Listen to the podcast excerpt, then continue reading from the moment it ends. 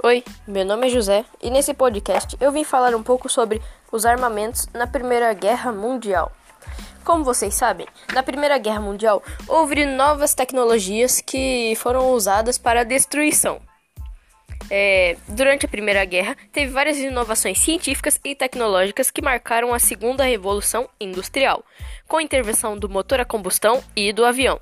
Os novos métodos de fabricação do aço e nos avanços da indústria química foram utilizados sistematicamente para fins bélicos. Um dos exemplos mais terríveis da utilização da tecnologia a serviço da morte foi o uso de armas químicas. Mas como assim arma química?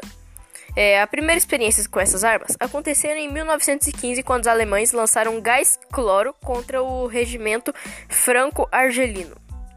Em 1916, uma substância altamente letal, o gás mostarda, passou a ser utilizado na guerra.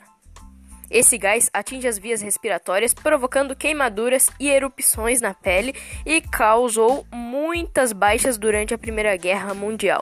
Isso que são as armas químicas. São produtos químicos que serviam para é, destruir o outro exército. Os aviões mais rápidos e eficientes que os dirigíveis passaram a ser utilizados tanto no combate aéreo quanto no lançamento de bombas. No começo, eles usavam dirigíveis. Depois, eles passaram para os aviões porque eram bem mais rápidos. Uma nova geração de armas de artilharia, canhões, morteiros, metralhadoras ou lançadores foram desenvolvidos para ser usadas na guerra de trincheiras. O que, que era a guerra de trincheiras? Era aquelas guerras onde as pessoas ficavam dentro de buracos.